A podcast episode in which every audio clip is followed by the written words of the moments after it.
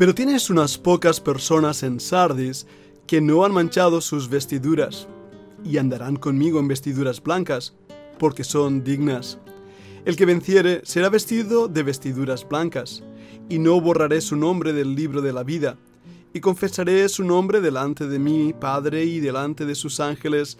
El que tiene oído, oiga lo que el Espíritu dice a las iglesias.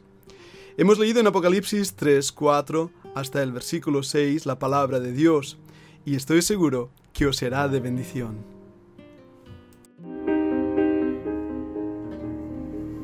La Fundación Bíblica te invita a participar tanto de esta aula internacional hoy apegados a él, como a sus cursos online en mol.fundacionbiblica.com. También adoración de siervos todos los martes a las 7.30 de la tarde España a través de nuestro canal de YouTube.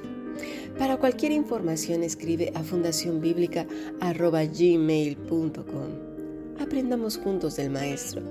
Te esperamos.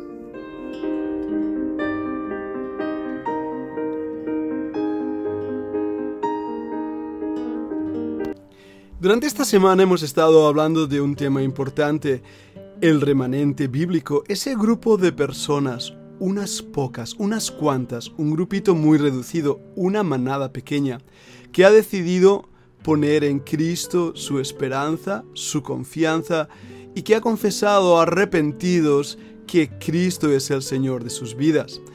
Ese grupito de personas le busca, le ama, le sirve con un corazón íntegro, anda a la luz de su palabra, camina con el Señor en comunión, buscándole día a día, momento a momento.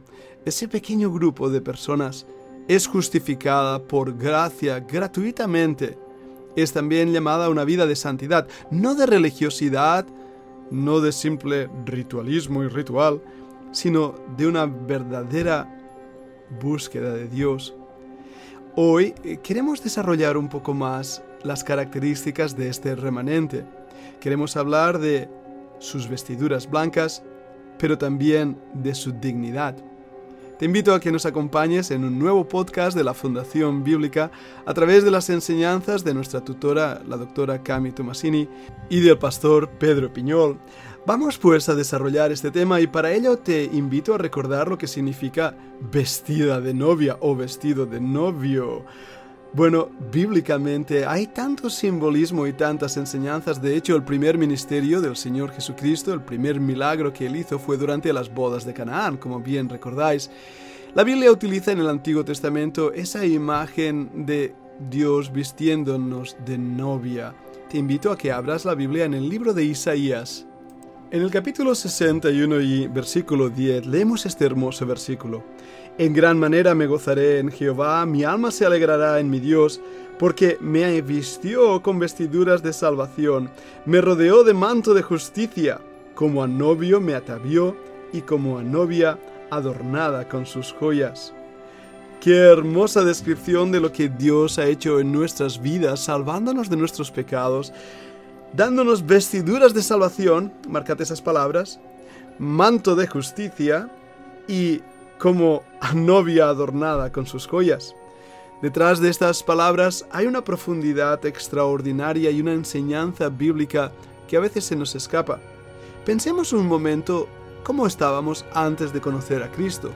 Muchos de nosotros tan perdidos, nauseabundamente metidos en el lodo cenagoso, en la porquería del mundo, olíamos mal y sucios, estábamos llenos de excrementos, y no estoy diciendo algo para ofender porque la misma palabra de Dios nos muestra esta realidad que estoy describiendo. Vamos a verlo en uno de los profetas menores. En el capítulo 3 del libro de Zacarías y empezando en el versículo 3, dice lo siguiente. Josué estaba vestido de vestiduras viles y estaba delante del ángel. Y habló el ángel y mandó a los que estaban delante de él diciendo, Quitadle esas vestiduras viles y a él le dijo, Mira que he quitado de ti tu pecado y te he hecho vestir de ropas de gala. Después dijo, Pongan mitra limpia sobre su cabeza, y pusieron una mitra limpia sobre su cabeza, y le vistieron las ropas. Y el ángel de Jehová estaba en pie. Y el ángel de Jehová amonestó a Josué, diciendo, Así dice Jehová de los ejércitos, si anduvieres por mis caminos y si guardares mi ordenanza, también tú gobernarás mi casa, también guardarás mis atrios, y entre estos que aquí están, te daré lugar. Escucha pues ahora, Josué, sumo sacerdote, tú y tus amigos, que se sientan delante de ti, porque son varones simbólicos. He aquí yo traigo a mi siervo el renuevo. Porque he aquí aquella piedra que puse delante de Josué, sobre esta única piedra hay siete ojos, He aquí yo grabaré su escultura, dice Jehová de los ejércitos, y quitaré el pecado de la tierra en un día. En aquel día, dice Jehová de los ejércitos, cada uno de vosotros convidará a su compañero debajo de su vid y debajo de su higuera. Qué extraordinario pasaje. Y hay aquí cosas que son muy fuertes. Fíjate en este Josué, sacerdote de Dios, vestido de vestiduras viles. La palabra viles en hebreo es una palabra que literalmente puede ser traducida como excrementos. ¿Puedes imaginarte eso? ¿Un sacerdote con ropas llenas de excrementos? Bueno, es lo que veníamos diciendo a lo largo de esta semana. ¿Puedes imaginarte una novia vestida con vestiduras viles? ¿A que no? Sin embargo, nosotros, cuando estábamos perdidos en nuestros delitos y en nuestros pecados, éramos viles, viles delante de Dios y nuestras vestiduras estaban sucias, manchadas. Piénsalo en un momento. A veces olvidamos de dónde nos sacó Dios y tenemos una actitud orgullosa, pendenciera, pensando que somos dignos de lo que tenemos porque nos lo hemos ganado. Bueno, lo que aquí hemos leído en Zacarías nos muestra todo lo contrario. Fue Dios quien dijo, sacadle, quitadle esas vestiduras viles. Fue Dios fue Dios quien, en su bondad y misericordia, quiso llamarnos al arrepentimiento y de esta manera, a través de la obra del Señor Jesús en la cruz del Gólgota, sacar nuestras vestiduras viles. Pero mira el versículo 4. A él le dijo, mira que he quitado de ti tu pecado y te he hecho vestir de ropas de gala. Bien, Dios sacó nuestro pecado, nos limpió. Pero la pregunta que me hago es, ¿de dónde han salido esas ropas de gala? Bueno, la escritura es clara. Recuerda el pasaje de Isaías, el Señor nos vistió como a novia ataviada. Él puso una mitra limpia en nosotros. ¿De dónde han salido esas vestiduras? ¿Cuál es su procedencia? No tengo ninguna duda provienen del Calvario, aún más, provienen de Cristo. Él, dice la Biblia, se despojó de su gloria y de su honra, tomó forma de siervo. Le vemos en Juan capítulo 13 ciñéndose una toalla y lavando los pies de sus discípulos. Lo vemos andar humildemente. El Rey de Reyes y Señor de Señores se despojó de sus ropas de gala y las puso sobre nosotros. Pensad en ello por un momento sacó de nosotros las vestiduras viles y sucias, nos puso vestiduras de gala que provenían de Él mismo. Es por eso que el creyente hoy es justificado gratuitamente por la fe. Es por eso que el creyente hoy es santificado no en sus propias obras y derechos, sino en la obra de Jesucristo. ¿Lo entendéis? Por eso también vemos que hay una amonestación en este capítulo, el versículo 6. El ángel de Jehová amonestó a Josué diciendo, Así dice Jehová de los ejércitos, si anduvieres por mis caminos y guardares mi ordenanza. ¿Lo veis?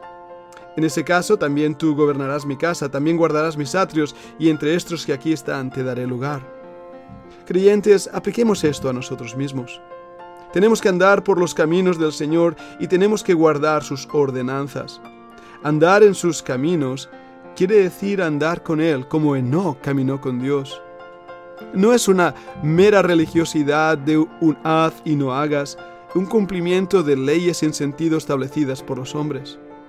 Andar con el Señor es esa misma sensación que tuvieron aquella pareja que andaban camino a Emaús y el Señor se les presentó.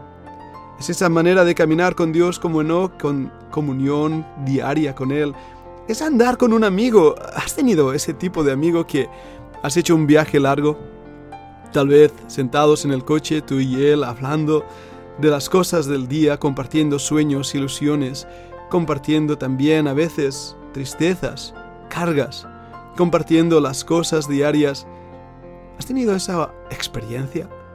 Bueno, si la has tenido entonces entiendes lo que estoy diciendo, porque andar con el Señor no quiere decir vivir una vida de meros formalismos y formas. No. Es darte cuenta que las vestiduras de gala que llevas te fueron dadas por Él. ¿Te das cuenta? Ahora eres una novia, un novio ataviado. Ahora tus vestiduras son limpias, son de gala, como en el libro de Apocalipsis. Y las recibiste por pura gracia, porque fuiste hallado digno, digno de estar ante su presencia, digno de andar con Él.